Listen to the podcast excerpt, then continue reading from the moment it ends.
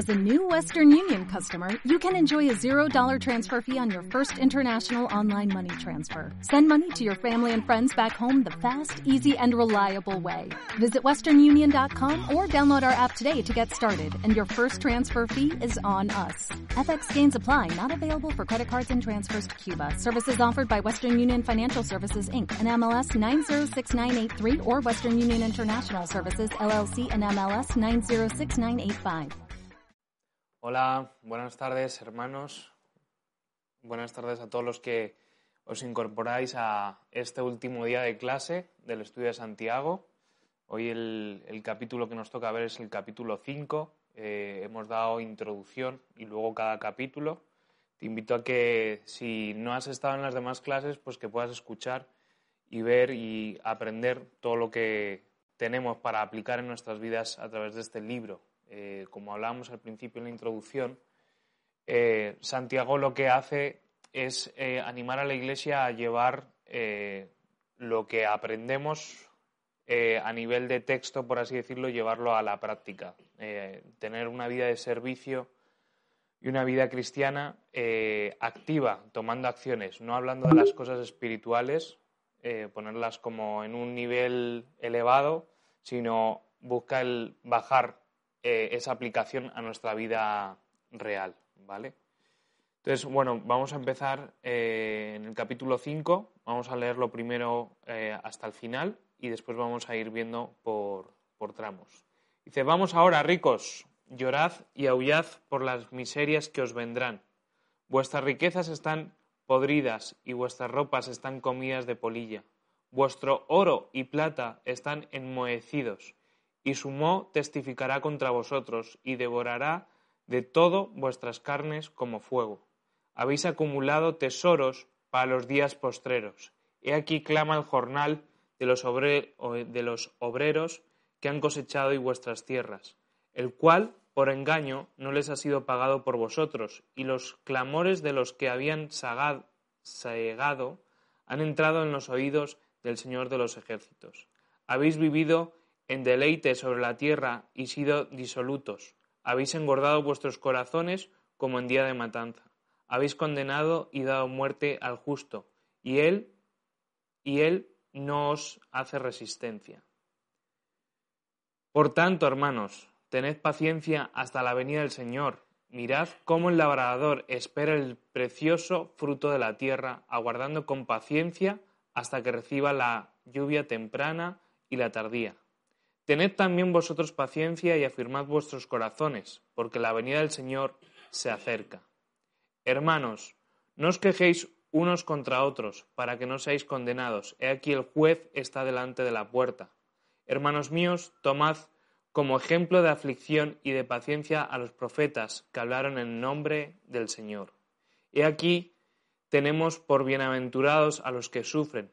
Habéis oído de la paciencia de Job y habéis visto el fin del Señor que el Señor es muy misericordioso y compasivo. Pero sobre todo, hermanos míos, no juréis ni por el cielo, ni por la tierra, ni por ningún otro juramento, sino que vuestro sí sea sí y vuestro no sea no, para que no caigáis, no caigáis en condenación. ¿Está alguno entre vosotros afligido? Haga oración. ¿Está alguno alegre? Cante alabanzas. ¿Está alguno enfermo entre vosotros? Llame a los ancianos de la iglesia y oren por él, y ungiéndole con aceite en el nombre del Señor. Y la oración de fe salvará al enfermo, y el Señor lo levantará, y si hubiere cometido pecados, le sean perdonados. Confesaos vuestras ofensas unos a otros, y orad por otros para que seáis sanados. La oración eficaz del justo puede mucho. Elías era hombre sujeto a pasiones semejantes a las nuestras, y oró fervientemente para que no lloviese, y no llovió sobre la tierra por tres años y seis meses. Y otra vez oró, y el cielo dio lluvia, y la tierra produjo su fruto. Hermanos, si alguno entre vosotros se ha extraviado de la verdad, y alguno le hace volver, sepa que el que haga volver al pecador del error de su camino, salvará la muerte del alma y cubrirá multitud de pecados. Amén. Amén. Pues ahora vamos a ir viendo, aquí habla de varias cosas, aunque vemos que Santiago pues también tenía sus momentos de hablar con contundencia. Eh, pero ahora vamos a ir, porque vamos a ir viendo. O sea, a veces cuando leemos la escritura nos sentimos como confrontados o que va en contra de cierto grupo de personas, pero realmente va contra cierto grupo de personas porque ese grupo está haciendo algo que entristece al Espíritu Santo y al Señor, ¿vale? No quiere, no, no quiere decir que nosotros no tengamos derecho a ser, por ejemplo, en esta primera parte que vamos a ver, a tener riquezas o a vivir bien o acceder a cosas materiales, ¿no? Eh, ahí lo que vamos a ver es que está realmente hablando de las personas que se enriquecen de una forma maliciosa, abusando de los demás y aún encima con el propósito de creyendo que eso es todo lo que pueden hacer y, poseer, cuando realmente nosotros lo que tenemos que entender y hacer es invertir nuestra vida en las cosas del cielo, no, no de la tierra, ¿vale? Entonces, eh, sí que es verdad pues, que tenemos que trabajar, que hay, que comprar cosas, que hay que pagar cosas, pero también esto nos puede llevar también a meditar si alguno estamos en posiciones de, responsabilidad, pues también aquí está hablando de, no abusar, de que luego se nos va a exigir esas cuentas de cuando hemos sacado ganancia, eh, pues robándoselo a otros o quitándoselo a otros de, forma deshonesta. Que a lo mejor quizás la persona no sabe que estamos haciendo una injusticia, pero nosotros sí somos conscientes de que lo estamos haciendo. ¿vale? Entonces aquí vemos del versículo 1 al versículo 6, está hablando precisamente de, del rico opresor, del que es rico y además es rico por haber hecho las cosas de una mala eh, manera o buscando su propio beneficio y a base de, de ser injusto, de hacer injusticias. ¿vale? Entonces, Aquí hay tres puntos. Aquí el primer punto habla del dinero mal habido. ¿Vale? Como decía, no es malo ni es pecado ser rico. El problema es que eh, una, el raíz de todos los males es el amor al dinero. Cuando uno, cuanto más tiene, más difícil es el gestionar eso y alejarnos del desear eso. Pues el que no tiene nada puede aspirar a desear cosas pero no le lleva, o a veces sí nos lleva a pecar o a hacer malas cosas para conseguirlo. Pero el que es rico y aún encima sigue anhelando eh, tener más riqueza a base de hacer cosas, pues peor más todavía, ¿no?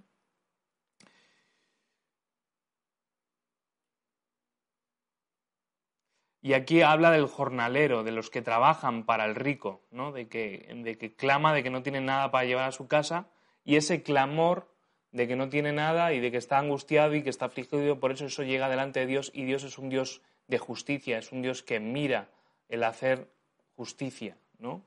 Eh, que ahí está hablando de que, pues, que todo lo que mm, posee el rico está maldecido porque he aquí en el versículo 4 dice, he aquí clama el jornal de los obreros que han cosechado vuestras tierras, el cual por engaño no les ha sido pagado por vosotros, y los clamores de los que habían segado han entrado en los oídos del Señor de los ejércitos. Dios es un Dios de justicia y Él, si no es en esta tierra, va a ser cuando esa persona muera, va a recibir su castigo y su merecido va a ser castigado. Y mm, un castigo para la eternidad, pues no hay quien lo, quien lo repare o sustituya o se libre, ¿no? Evidentemente, también aquí tenemos que entender una cosa, si Dios nos permite el tener riquezas no es para nuestro eh, deleite, o sea, una parte sí, pero tenemos que entender que también debemos honrar a Dios con nuestros bienes, con las cosas que Dios nos da.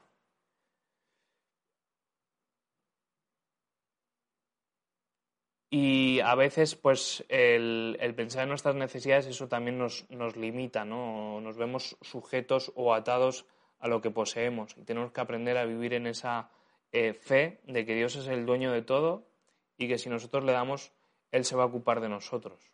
¿no? Él se ocupa de todos los animales y se va a ocupar eh, de nuestras necesidades. Entonces a veces hay momentos en los que el Señor pone en nuestro corazón el dar y el ser generoso y es algo que debemos de practicar en la iglesia y debemos practicar como cristianos. A veces dar más de, la hoja de, Excel, ¿no? De las cosas que, ah, pues este mes solo puedo dar esto, Pues a veces por necesidades o por entender el reino, mm, Dios nos va a requerir el que demos algo más, que vayamos una milla más en, nuestra forma de dar.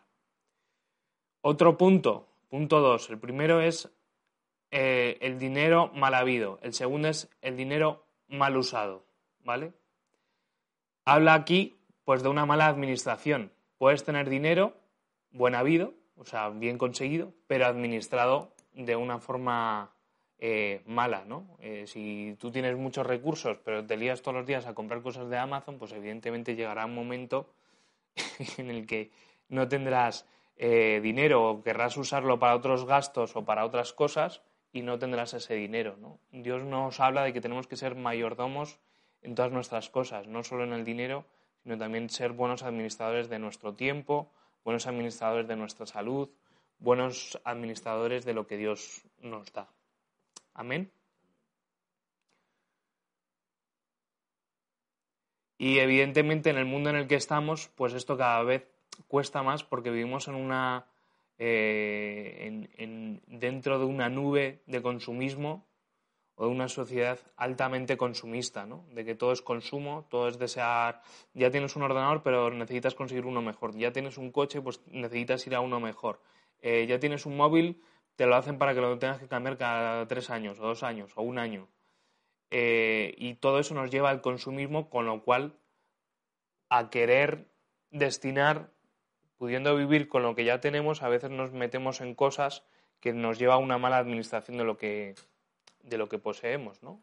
Eh, de que por querer meternos en caprichos o en cosas que nos dan un, mayor eh, estándar social, pues nos metemos luego en deudas y en, y en historias que luego pues es difícil salir y realmente la raíz no es que Dios te esté dando el dinero y, y, te lo ha dado a propósito como tentación, no, Dios te da, pero tú eres el que tienes que aprender a administrar las cosas de forma correcta. Punto 3 de estos seis primeros versículos que estamos viendo aquí de las riquezas sería ¿qué va a pasar con las riquezas? Pues todos sabemos que eso no va a ningún lado, que nuestros tesoros no son de esta tierra, sino tienen que ser en el cielo.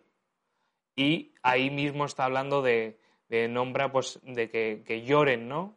los, los ricos porque eh, vuestras riquezas están podridas, vuestras ropas están comidas por la polilla, vuestro oro y plata están enmohecidos, y su mo testificará contra vosotros, como diciendo, habéis invertido tanto que esto va a hablar de que no ha servido para nada, de que habéis gestionado mal las cosas, porque ¿de qué sirve almacenar las cosas si luego no las compartimos? ¿No? Eh, eh, te mueres o te atropella un autobús o lo que sea y todas esas cosas a dónde van? Pues a, ningún sitio, ¿no? Y a veces pues sufrimos con, nuestras pertenencias, ¿no? Cosas que nos cuestan mucho conseguirlas y luego cuando nos las perdemos, pues eh, mm, toca un duelo. Pues, pues el, rico es, es, igual, ¿no? Le duele, le duele hasta el compartir, hasta el, el dar. Pero Dios no quiere esas cosas para, para nosotros. Amén. Las únicas riquezas que nos vamos a poder llevar son las, las eternas. Acompáñame ahí a Primera de Timoteo, ahí en tu Biblia, Primera de Timoteo, Timoteo capítulo 6, versículo 12.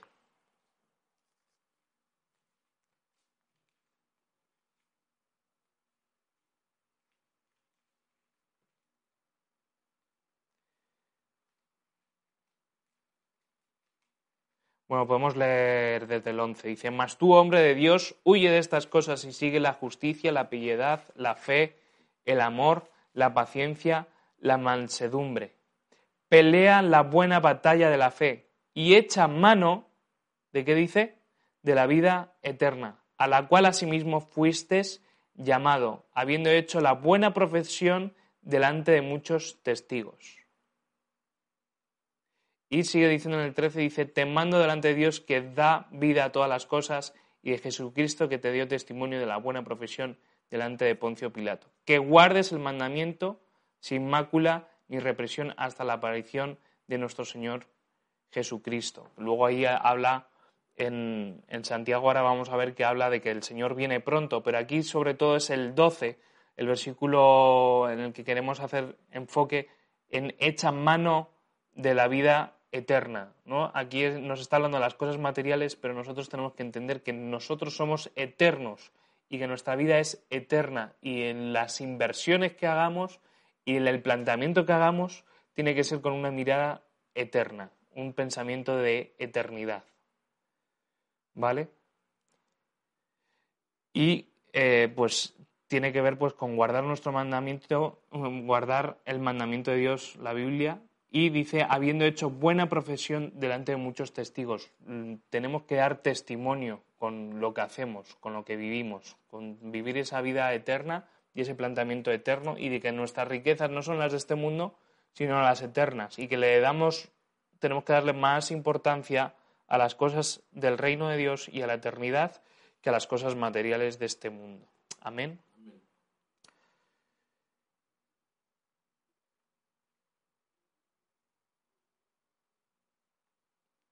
Y evidentemente, ¿cómo conseguimos que haya bendición en lo material? Pues cumpliendo con nuestros diezmos y ofrendas. ¿vale? Dios nos suple todo, a Él le debemos todo.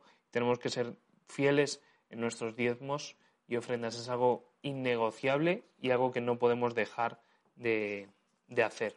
Amén.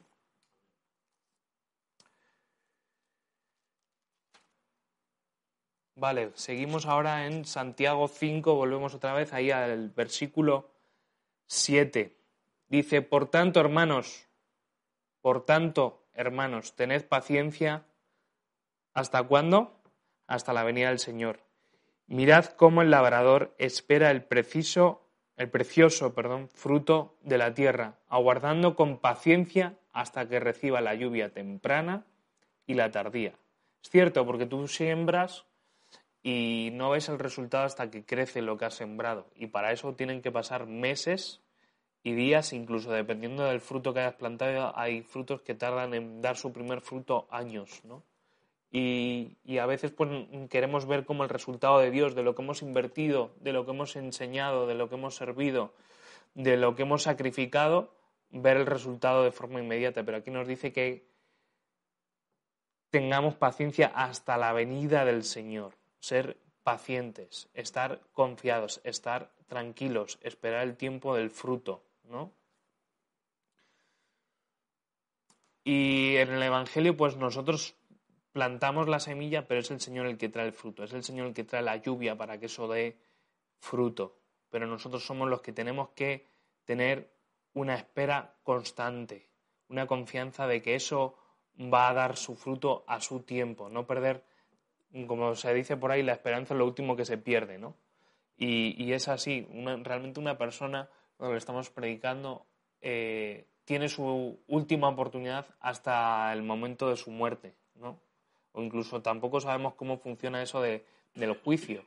No sé, porque Dios es, poderoso y Él puede hacer lo que quiera en ese momento, pero yo entiendo, lo entiendo así, ¿no? La persona, a la vista nuestra egoísta, puede ser esto es una injusticia, ¿no? De decir, vale, yo estoy todo el día trabajando en mi vida cristiana y llega uno que acaba de robar un banco, le pega un balazo, se arrepiente ahí en, el momento de la muerte y va al cielo. Pues bueno, eso nos habla de la misericordia de Dios y nosotros tenemos que estar agradecidos de que toda persona tiene la oportunidad de arrepentirse y de encontrarse con, con Dios, pero la esperanza pues es lo último que se pierde y tenemos que tener esa paciencia de aguardar el tiempo de Dios, la venida del Señor, y tenerlo presente. ¿no? Los, los discípulos lo tenían, el Señor viene pronto, ¿no? como ese sentido de urgencia, de, de forma constante, por defecto.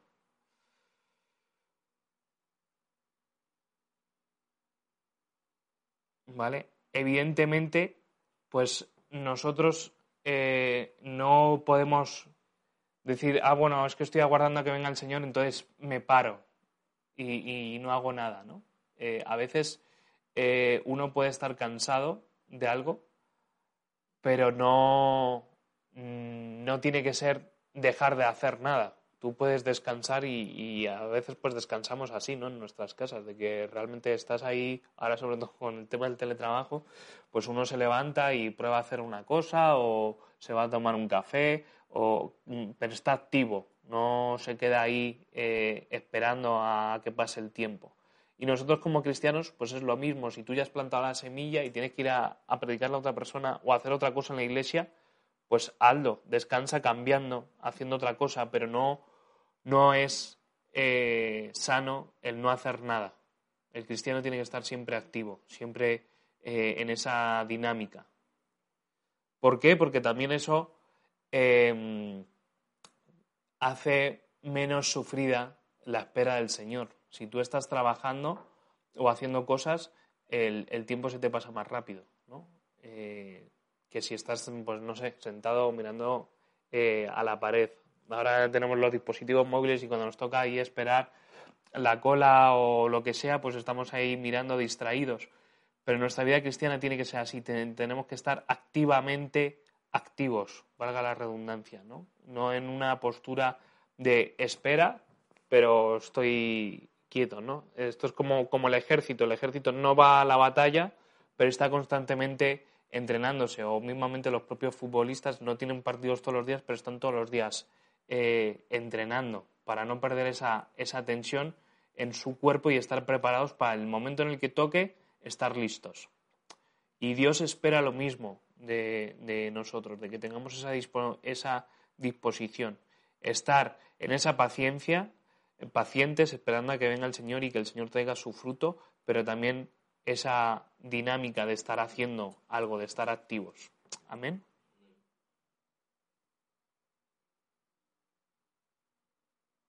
Versículo 8 dice, tened también vosotros paciencia y afirmar vuestros corazones, porque la venida del Señor se acerca. ¿Vale? Eh, Dice, tened también vosotros paciencia y afirmar vuestros corazones. Afirmar es recordar el por qué estamos, ¿no? El traer a la memoria eh, lo que creemos, a lo que aguardamos, porque a veces como cristianos se nos olvida que el Señor va a volver. Y en teoría, si estamos esperando que el Señor va a venir en cualquier momento, vamos a entender el sentido de urgencia de predicar el Evangelio, de establecer su reino, de poner nuestros dones eh, al servicio de, Dios porque hay un sentido de urgencia de que el tiempo se va cortando. Evidentemente estamos mucho más cerca ahora que, antes. El momento en el que venga el Señor no lo conocemos, no lo sabemos, pero lo que sí sabemos es que Dios quiere que estemos eh, trabajando, que no estemos esperando sin hacer nada. ¿no? Cada minuto cuenta, cada cosa que tú hagas eh, cuenta. Puede cambiar la vida de una persona, puede hacer que, el reino de Dios crezca o incluso mengue, ¿no? Amén.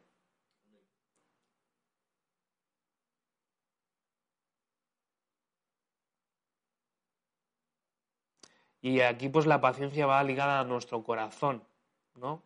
Eh, eh, por eso dice, vosotros, eh, tened también vosotros paciencia y afirmar vuestros corazones, porque si lo que hay en el corazón no está firme, va a ser imposible de que tengas paciencia. Vas a estar eh, desesperado, preocupado, nervioso, vas a desistir, vas a dejar las cosas porque no hay paz en tu corazón, porque no hay una tranquilidad, una confianza plena en que el Señor es el dueño de todo, que el Señor tiene el control de todas las cosas, del que el Señor es tu proveedor, es tu salvador.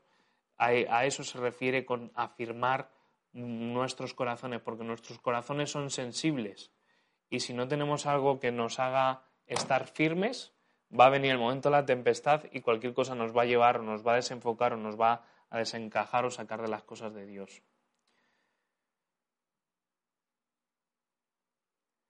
Y además, una cosa es que lo vamos a ver ahora en el versículo 9, es que cuando falta la paciencia aflora la queja. Por eso dice en el versículo 9, dice, hermanos, no os quejéis unos con otros para que no seáis condenados. He aquí el juez está delante de la puerta. ¿no? O sea, no perdáis el tiempo en, la queja, en, quejaros unos a otros. Fijaos que no dice en quejarte de ti mismo, dice de quejarnos unos a otros. Muchas veces cuando estamos en nuestras áreas de servicio o de responsabilidad dentro de la iglesia o incluso en nuestros trabajos, pues una de las cosas que, que más hay pues es queja de unos contra otros. No, es que este Pepito me ha dicho no sé qué, es que no ha venido, es que además ha criticado a Juanito y, ha dicho esto al pastor y, y ahí todo el rato quejándote en lugar de buscar cuál puede ser el nexo ahí para la solución o qué es lo que tú puedes decir para afirmar a esa persona, para que esas situaciones eh, cambien. Lo más fácil siempre es quejarse o el criticar, ¿no? Eh, en cambio, lo correcto es tomar acciones para que eso cambie y que eso no, no se repita o no suceda.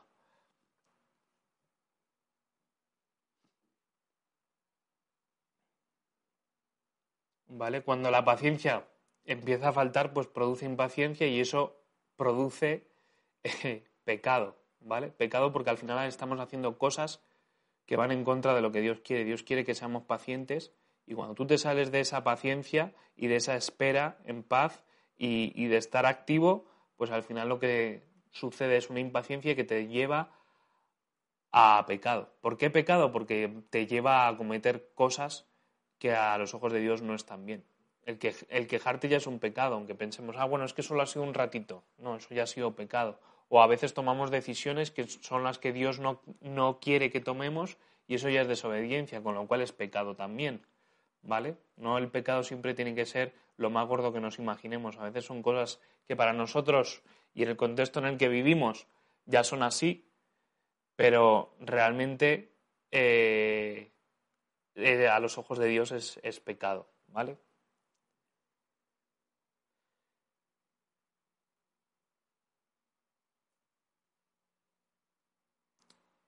Siempre la revelación de Dios, el conocimiento de Dios requiere paciencia. No es me meto ahora rápido y Dios ya me va a hablar, con lo cual es algo que también tenemos que aprender en nuestra vida de cristianos. Si quieres que Dios te hable y que Dios te revele sus secretos y que Dios te dé poder, eso requiere paciencia. Eso lo vemos en, Hechos cuando piden que venga la llenura del Espíritu Santo. No es que oraron media hora y ya vino el Espíritu Santo, sino que llevaban días orando y buscando al Señor con paciencia, aguardando esa manifestación del Espíritu Santo que Jesús les había prometido que iba a venir el consolador.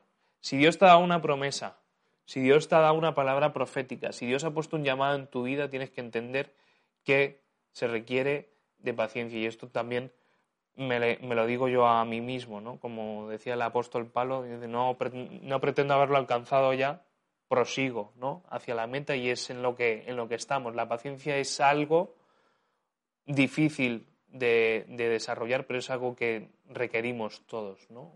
Todos tenemos nuestros momentos o situaciones difíciles en los que queremos ver ya la respuesta de Dios, como el microondas de que lo metes y ya sale y ya está hecho, pero Dios no es así. Dios quiere que en nosotros haya esa paciencia, esa quietud, esa tranquilidad, esa confianza de que Él es el Todopoderoso y Él nunca va a llegar tarde. Él va a cumplir. Si ha dicho cosas que las va a hacer, las va a hacer. Lo que es que en nosotros tiene que haber esa fe y esa paciencia y esa mm, firmeza, ese afirmar nuestros corazones en lo que Dios nos, nos ha dado, confiando y aguardando el cumplimiento de las promesas de Dios. Amén.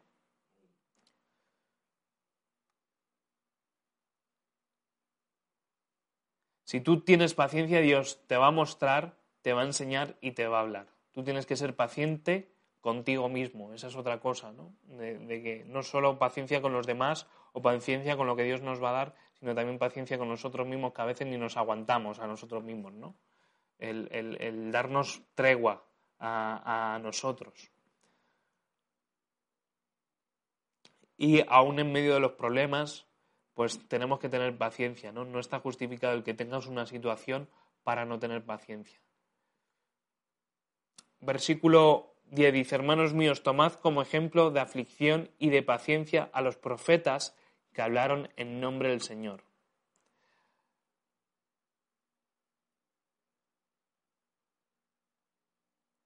Aquí pues dice, hermanos míos, tomad como ejemplo la aflicción y de paciencia. O sea, las dos cosas juntas a los profetas que hablaron en nombre del Señor. Es decir, si Dios te va a usar a ti para hablar a su pueblo, para hablar a los que están a tu alrededor, tienes que entender de que vas a tener aflicción y que vas a requerir paciencia. Y que tienes el ejemplo en los profetas. Si tienes un llamado a lo profético, que sepas que esto también eh, es para ti, ¿no? Eh, no quiere decir que siempre vamos a ser afligidos, pero evidentemente había veces que los profetas traían palabra al pueblo de Dios que confrontaba al pueblo y eso generaba una reacción negativa en el pueblo o a las personas que era dirigida la palabra y por lo tanto había una aflicción sobre el profeta. Y nosotros indirectamente por, o directamente por ser cristianos y ya solo por ser cristianos decidir el seguir al Señor y dar a conocer nuestro testimonio, muchas veces ya estamos, entramos en esa aflicción, ¿vale? Porque tú eres un reflejo de lo que es el, es el Señor y al diablo eso no le gusta. Y donde tú vayas y confieses que Jesús es tu Señor y Salvador, ahí pues va a haber una lucha espiritual que necesitas de paciencia para pasar por ello y aguantar, ¿no? Aguantar el, chaparrón como Jesús tuvo paciencia, porque Jesús podía haber eh, sujetado el látigo, haberse bajado de la cruz, haber hecho muchas cosas, pero él para cumplir su llamado y la muerte de cruz tuvo que tener paciencia y estar agarrado y afirmado en su corazón de que Dios iba a cumplir su parte y de que con esa muerte iba a haber salvación. Y muchas veces nosotros hay llamados en nuestra vida que no los tomamos por miedo a ese tiempo de aflicción y porque no estamos dispuestos a, tener esa paciencia hasta que venga el cumplimiento de lo que Dios tiene para nuestras vidas. Pero la paciencia es la puerta para que Dios se manifieste aún de una forma mayor en nuestras vidas, en nuestra congregación, en nuestras familias y en tu vida. Amén.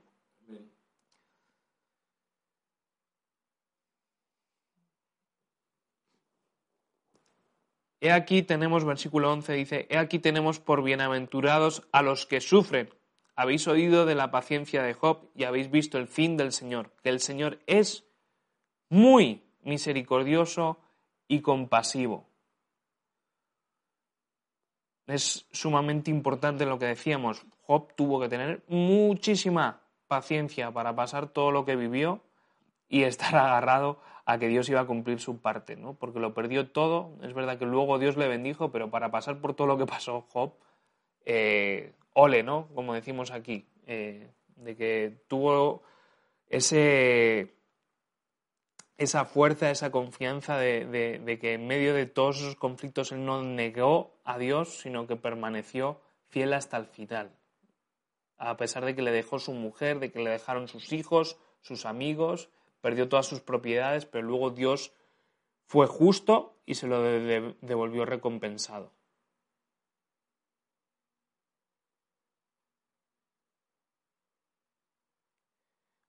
Y según por lo que entendemos en la escritura y vemos por diferentes historias es que la paciencia nos trae muchas cosas, trae bendición a nuestras vidas. Y hay una herencia para los mansos que pacientemente esperan, ¿vale? Pues eh, ahí lo vemos en el ejemplo de Job y aquí lo que está diciendo es tenemos por bienaventurados, o sea, por benditos, por eh, eh, bueno a los que sufren, a los que han pasado por pruebas, como estas, estos personajes, ¿no? A veces pensamos que somos los únicos que tenemos problemas o que sufrimos, pero si te pones a leer ahí las historias, todos los hombres de Dios tuvieron sus momentos de tribulación, de prueba, de persecución, de sacrificio, de sufrimiento, etcétera, etcétera.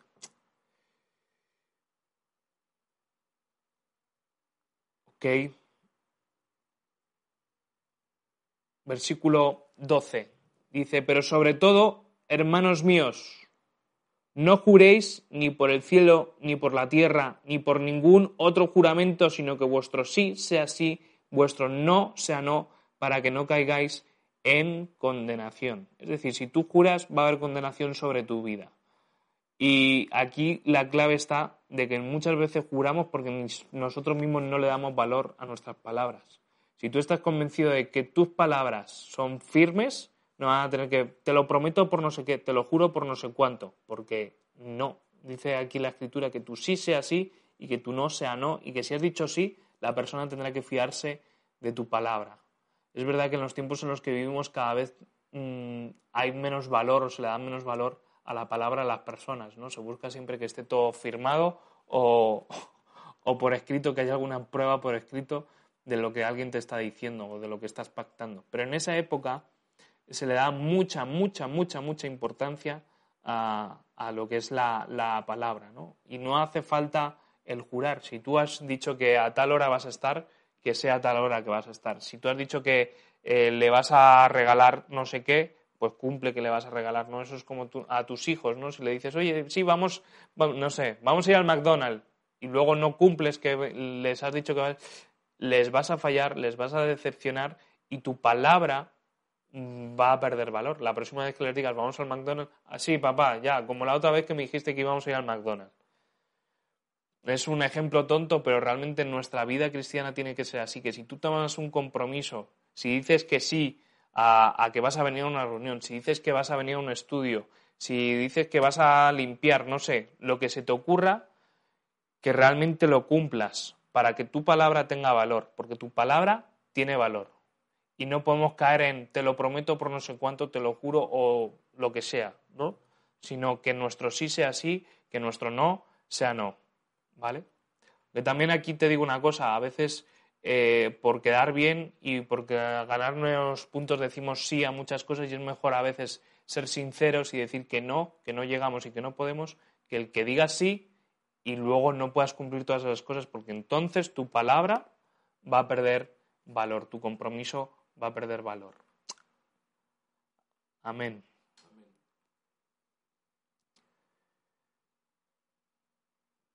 13. Dice, ¿está alguno entre vosotros afligido? Haga oración. ¿Está alguno alegre? Cante alabanzas.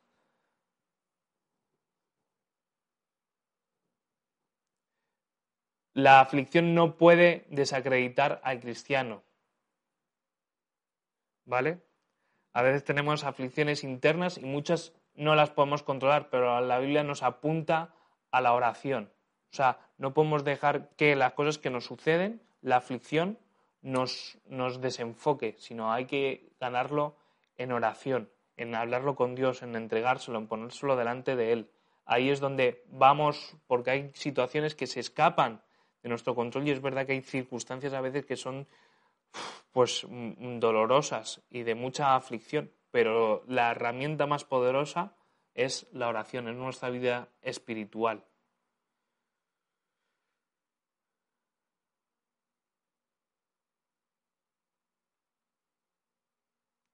¿Vale?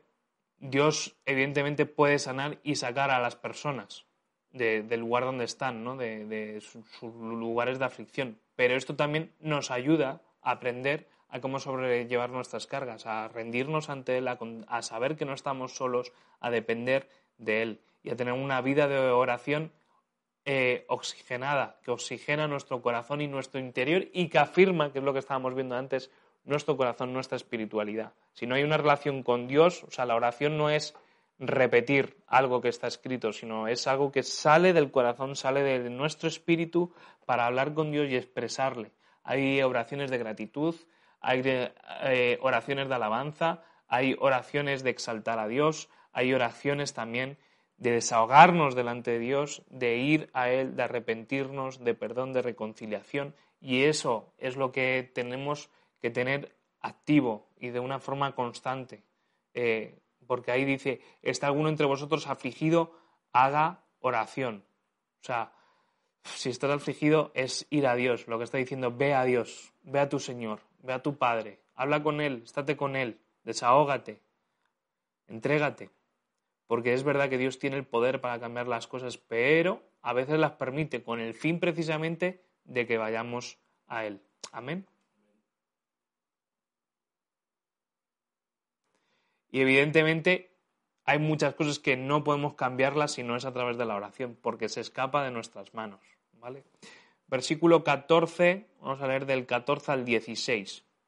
Dice, ¿está alguno enfermo entre vosotros? Llaman los ancianos de la iglesia y oren por él, ungiéndole con aceite en el nombre del Señor. Y la oración de fe salvará al enfermo y el Señor lo, que dice, lo levantará. Y si hubiere cometido pecados, le serán perdonados.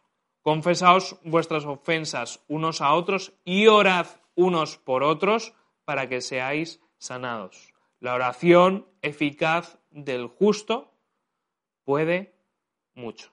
Amén. evidentemente, pues aquí eh, nos está siendo muy claros. Dice, en la oración, eh, perdón, en el 14 dice, ¿está alguno enfermo entre vosotros? Pues la solución es que llaman los ancianos de la iglesia, que oren por él, que lo unjan con aceite en el nombre del Señor, y la oración de fe salvará al enfermo, el Señor lo levantará, y si hubiese cometido pecados, los serán perdonados. Aquí pues surgen muchas veces pues dudas, ¿no? ¿Qué pasa cuando oramos y por qué no se sana la persona? Y pues hay que entender que Dios tiene un propósito eterno, Él sabe lo que nos conviene y Él sabe cuándo alguien tiene que ser sanado, cuándo no, pero también influye la fe. Si nosotros mismos no creemos de que eso vaya a suceder, no va a suceder. O si por el que estamos orando está negado totalmente de que eso vaya a suceder, pues tampoco es que ayude mucho, ¿vale? Evidentemente hay gente que tiene el don de sanidad para orar por enfermos y, son sanados. La enfermedad es parte de este mundo, pero la Iglesia no promueve la enfermedad. Oramos para que las personas sean sanadas porque entendemos que así nos lo ha enseñado la Escritura y de hecho se aplica este versículo de que oramos y ungimos con aceite. Nosotros en nuestra Iglesia lo hacemos cuando entendemos por orar por alguien que está enfermo y, y así lo hacemos. Es lo que nos dice la escritura. Es obedecer a la escritura, ¿vale? Y dice ahí que si hubiera cometido pecados, los serán perdonados. ¿Por qué dice esto? Porque nuestro maestro, en algunos momentos, cuando sanó a personas, no le dijo, levántate y anda y camina. No, levántate y tus pecados son, mm, tus pecados son perdonados, ¿no? O sea, que le, fue una de las cosas que, que le debatieron, ¿no? ¿Cómo, ¿Quién eres tú para perdonar pecados? Pero es que realmente hay enfermedades o hay cosas que, están en las personas por algo espiritual, que no hay una parte que sí es relacionada física a lo que vivimos en este mundo, pero hay otras cosas que son, pues, pues, mm, mm, ¿cómo se dice? Son cosas que hay maldiciones o cosas que han sido vertidas sobre la persona que han desembocado o traído esa enfermedad no hay que olvidarse que hay una lucha espiritual y que hay demonios. De hecho, los curanderos, como curan, mm, sacan un demonio y entra otro demonio. Hacen pactos, pactos de sangre, pactos de cualquier tipo, con el fin de que ese demonio que tiene poseída a esa persona con esa enfermedad se vaya y salga. Eso no quiere decir que todo el mundo que está enfermo eh, esté poseído o, haya eh, demonios, pero sí que tenemos que ver de que esto puede estar eh, relacionado, ¿vale? O sea, hay enfermedades que son por causas naturales y hay enfermedades que vienen por cosas satánicas. ¿Ok? ¿Alguna duda hasta aquí? Vale. Otra pregunta que surge aquí, aquí habla a los ancianos de la iglesia, pero ¿qué pasa si hay alguien enfermo y, hay que orar por él? Pues eh, evidentemente no hay nada en la escritura que diga que no podamos orar por los enfermos. O sea, si tú sientes que, no sé, yo así lo hago en mi casa, cuando uno de mis hijos está enfermo o mi mujer está enferma o yo mismo estoy enfermo, oramos. Eh, evidentemente, pues, pues también recurres a, a medicación médica, pero, pero oramos, Señor, por favor, que se le vaya pronto la fiebre, que tú le quites esta gripe, que le quites este resfriado, etcétera, etcétera. ¿Vale? Eh, sí se puede el, el orar sin, sin, sin ser ancianos, ¿no? Eh, Dios lo que quiere es nuestro bien y nosotros somos instrumento en sus manos y por el, mismo espíritu que levantó a Jesús de los muertos es el que mora en nosotros, con lo cual el mismo espíritu que está en Jesús puede obrar a través de nosotros y en un momento dado orar por alguien y que sea, sea sanado. Quizás no nos movemos en ese nivel de fe que se mueven los que tienen el don de, de sanidades, pero sí que nosotros podemos orar por una persona por su enfermedad. Amén.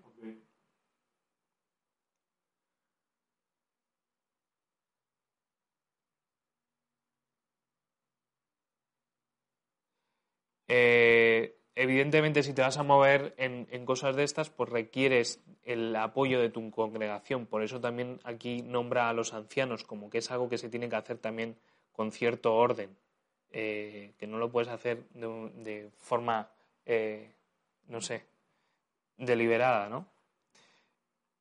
Pero sí que es una cosa que vemos enlazada al Evangelio. O sea, cuando tú evangelizas un punto de evangelización, pues, pues claro, igual que le puedes dar una palabra profética o compartirle un salmo, pues también si tiene enfermedad puedes orar por él y puede ser un, un modo de que la persona conozca el poder de Dios, vea el poder de Dios en acción y eso pueda traer perdón de pecados y arrepentimiento de esa persona.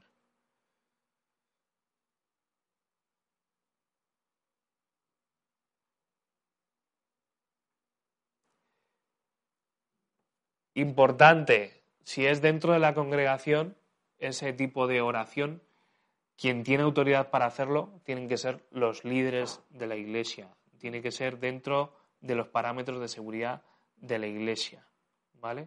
La oración trae salvación, que es lo que está diciendo aquí. Dice, eh, y la oración del fe salvará al enfermo y el Señor lo levantará y si hubiera cometido pecados le serán perdonados. La oración por otras personas trae salvación, trae libertad. Eh, sobre todo si esa oración lleva a que la persona reconozca su pecado y lo confiese. Trae una liberación sobre la persona.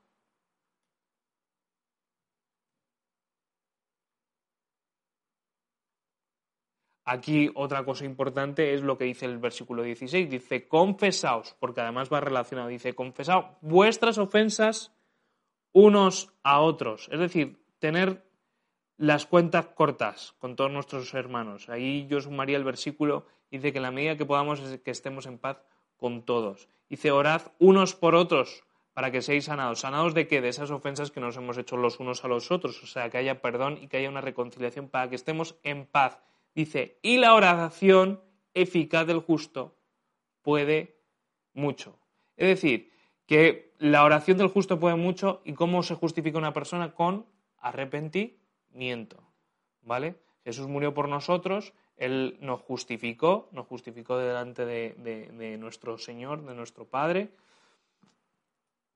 y nos dio, nos cubrió con su sangre. Pero nosotros tenemos que tener esa actitud de arrepentimiento de una forma constante, estar rindiendo cuentas de una forma constante, para que estemos, seamos justos y entonces nuestra oración tenga aún mucho más poder. ¿no? Porque a veces nos dice, pues no recibir las cosas porque no pedís como conviene. ¿Y por qué no pedimos como conviene? Porque no estamos en la condición que conviene para que Dios ponga su oído, ponga su mirada y esté atento a lo que nosotros estamos orando. O sea, muchas veces no es que Dios no nos escuche y que Dios no quiera hacer las cosas, es que muchas veces nosotros no estamos en las condiciones adecuadas para que nuestra oración llegue a los cielos y llegue a sus oídos. ¿Vale? Entonces, si queremos que nuestra oración tenga poder, tenga efectividad, tenga resultados, nosotros tenemos que ser una persona que vive en rectitud y en santidad. Es decir, en ser una persona justa a los ojos de Dios. ¿Vale? Estamos llegando aquí al final. Dice versículo 17, Elías era un hombre sujeto a pasiones semejantes a nosotros. Es decir, cuando dice a pasiones se refiere a tentaciones, a luchas, a dificultades. Y este hombre oró fervientemente para que no lloviese. ¿Y qué pasó? Que no llovió sobre la tierra por tres años y seis meses. ¿Qué nos quiere decir este versículo? Nos está diciendo, porque muchas veces nosotros decimos, ah, bueno, es que yo no soy importante ah, es que yo no tengo autoridad, es que yo no puedo orar así, es que no, aquí lo que vemos es que Elías era una persona como tú y como yo, con sus defectos, con sus luchas, con sus problemas, con sus aflicciones, con su persecución, y que oró, pidió además algo que, es súper loco, yo creo que ninguno nos atreveríamos a pedir algo así, pero lo pidió y Dios cumplió y Dios respaldó, porque había también un entender de que él tenía la autoridad delegada por Dios y que además que Dios iba a responder y que su sí era sí y su no era no. Y eso fue lo que llevó a que esa palabra se cumpliese, porque habló con autoridad. Porque si tú dices, en el nombre de Jesús vas a ser sano, pero por dentro estás dudando, no sé si estas palabras tienen poder, no sé si esto va a ser verdad, no sé si esto va a suceder, no sé si realmente se va a sanar, pues ya tú mismo le estás quitando todo el potencial a esa eh, oración, a esa intercesión por esa persona. ¿Vale? O igual cuando estamos en un conflicto, si tú mismo cuando estás orando no crees que Dios sea capaz de librarte de tu conflicto, de tu persecución, pues no tiene, eh, no tiene sentido, ¿vale? Entonces, eh, nos, nos habla de una oración ferviente, es una oración de desesperación, de clamor. Nos pone aquí que es otro nivel de oración, que mm, mm, más eh, no es Señor, gracias por estos alimentos en el nombre de Jesús, no, es una oración más de clamor, más de, insistir, más de pelear, más de guerra, ¿no? Ferviente, activa, creyendo que Dios va a suceder. Eso es como la oración que, que, hacía Ana, intercediendo para poder tener el hijo y clamando por un hijo, ¿no? Ese tipo de oraciones que muchas veces este tipo de oraciones son las que nos dan vergüenza el proceder y el son las que realmente rompen el cielo y traen el cielo a la tierra. Cuando tú te pones firme, crees que hay autoridad, que hay firmeza en tus palabras, que hay poder de Dios y que Dios te está escuchando, entonces eso genera una acción en lo espiritual tremendo, ¿vale? Y más si cuando tú estás orando de forma ferviente y metes además textos de la palabra de Dios, eh, todavía hay más poder en esa intercesión, en ese momento ferviente de oración, porque estás proclamando palabras de Dios. Amén.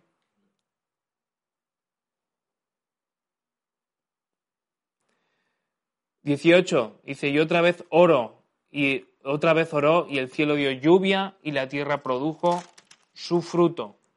Y aquí termina diciendo, hermanos, si alguno de entre vosotros se ha extraviado de la verdad y alguno le hace volver, sepa que el que haga volver al pecador del error de su camino, salvará de muerte un alma y cubrirá multitud de pecados. Es decir, si es verdad que cada uno tiene su, eh, eh, libre albedrío para decidir lo que quiera. Y hay a veces que tristemente hay personas que deciden apartarse de los caminos del Señor pues por diferentes motivos. Pero aquí lo que nos está animando Santiago es a no quedarnos de brazos cruzados, que sí que tenemos que intentar tender la caña y tender el dar otra salida a esas personas, el rescatar esas personas. También es verdad que Jesús habló que no le demos las perlas a, a los cerdos. Es decir, si tú ya llevas muchísimo tiempo intentándolo algo con otra persona y te está robando mucho tiempo que probablemente haya otras personas con las que puedas quedar discipular, enseñar y hacer crecer en su fe, pues evidentemente eh, habrá que darle prioridad a los que quieren crecer que al que te sigue negando el estar activo en su, en su fe o volverse a encontrar con el Señor. Pero sí dice que hay bendición cuando tú logras hacer ese proceso. O sea, lo que hemos visto al principio es cuestión de paciencia y la esperanza es lo último que se pierde. O sea, una persona que ha estado en la congregación, se ha apartado del Señor, pues puede ser que a lo mejor entre en una enfermedad o en, eh, o en un momento de aflicción y eso le haga reaccionar y volver a los caminos del Señor y a ti te toque reafirmarlo, dar restauración a su vida, ministrarlo y aquí es lo que dice. Eh, eh, de hecho dice, mm, hay un título que pone restaurad al pecador, como diciendo, hay que traer sanidad, hay que traer restitución, hay que traer restauración a esa vida que ha sido dolida y dañada Puede ser por una decisión de esa persona o arrastrado por, la tentación. Pero em, eh, lo importante es que esa persona pueda volver, porque además dice, sepa que el que haga volver al pecador del error de su camino salvará de muerte un alma y cubrirá multitud de pecados. Es decir, estará restaurando esa vida al 100%. ¿Vale?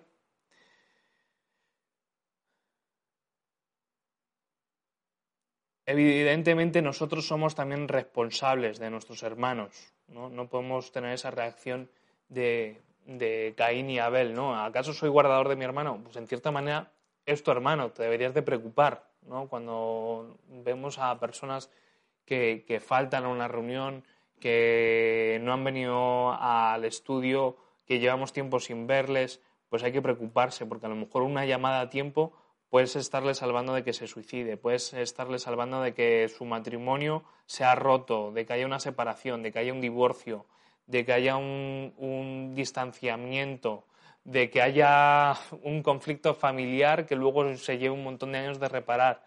Nosotros tenemos que entender que somos sal y luz allí donde vamos y si hay una oportunidad de restaurar a una persona hay que ir a por ello y restaurar esa vida a, esa persona. Y si puede tener una segunda oportunidad, mejor que mejor, porque además la Biblia es bastante contente. Dice, mejor te hubiera sido no haber conocido que ahora que conoces y, te alejas, ¿no? Y tomas la decisión opuesta. ¿no? Entonces nosotros tenemos que buscar que el pecador, la persona que se aleja, que se aparta del Evangelio, pues buscar la manera de restaurarlo y de que vuelva a la casa del Padre, ¿no? Eso es como el hijo, el hijo pródigo, ¿no?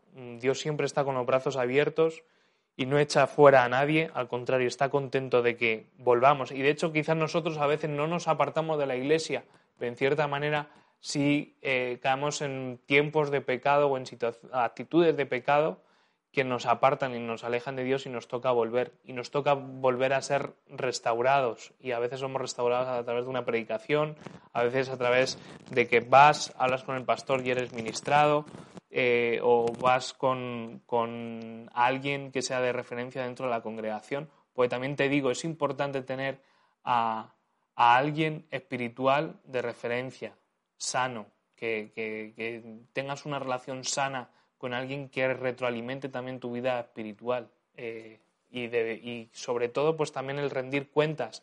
No es a modo de confesión, de oye, voy a hacer esto y voy a hacer lo otro y voy a hacer. No, es decir, oye, pues mira, pues estoy bien, pues no, no estoy bien, estoy un poco regular, necesito que oréis por mí, necesito que.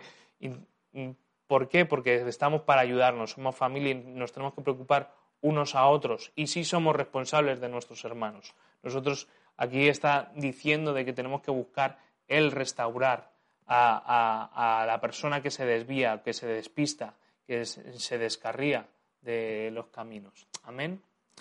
Pues hasta aquí el libro de Santiago. Espero que hayas disfrutado de este, de este estudio, de estos días que hemos estado estudiando este libro de cinco capítulos y que hayas podido recibir muchas cosas que sean de ayuda para llevar tu vida cristiana, eh, tu vida con, el Señor, con Jesús, eh, de una forma más práctica y tomar acciones también en lo personal y tomar decisiones, sobre todo, porque si estudiamos la Biblia pero no la aplicamos, pues de nada sirve. ¿no? Así que animarte a que lo que has aprendido, lo que has escuchado, si ha sido la primera clase, escúchate las demás, tenemos más estudios, estamos también planificando el siguiente estudio para, la iglesia y te animo a que estés eh, mejor presencial que telemáticamente porque podemos conversar y poder practicar y resolver dudas y que Dios te bendiga. Me gustaría terminar orando. Señor, gracias por este tiempo, gracias por este estudio, gracias por,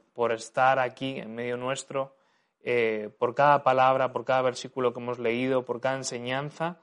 Eh, que tú, tú, nos has revelado y nos has enseñado. Ayúdanos a ponerlo por, por práctica, Señor, y compartirlo con otros para que eso traiga fruto. Ayúdanos, como veíamos en el día de hoy, a ser pacientes, a, esperar, confiados, Señor, de que tú vienes pronto, de que tú volverás, Señor, y que eso nos haga estar en tensión, de forma activa en nuestra congregación, en nuestra iglesia, en nuestro contexto, predicando tu palabra y hablando a otros, Señor, acerca de ti y también rescatando al perdido, Señor. Ayúdanos, Señor. Oramos ahora por todas esas personas que te han conocido en algún momento de su vida, Señor, que sea aquí o sea allí donde estén, Señor, tú les des una segunda oportunidad de encontrarse contigo, de reconciliarse, Señor, para que no vayan a una eternidad sin ti, sino al contrario, una eternidad junto a ti, Señor, que es lo que, lo que más te agrada a ti, Señor, que llenemos el cielo, de que el cielo esté lleno de vidas consagradas a ti, de vidas íntegras y justas,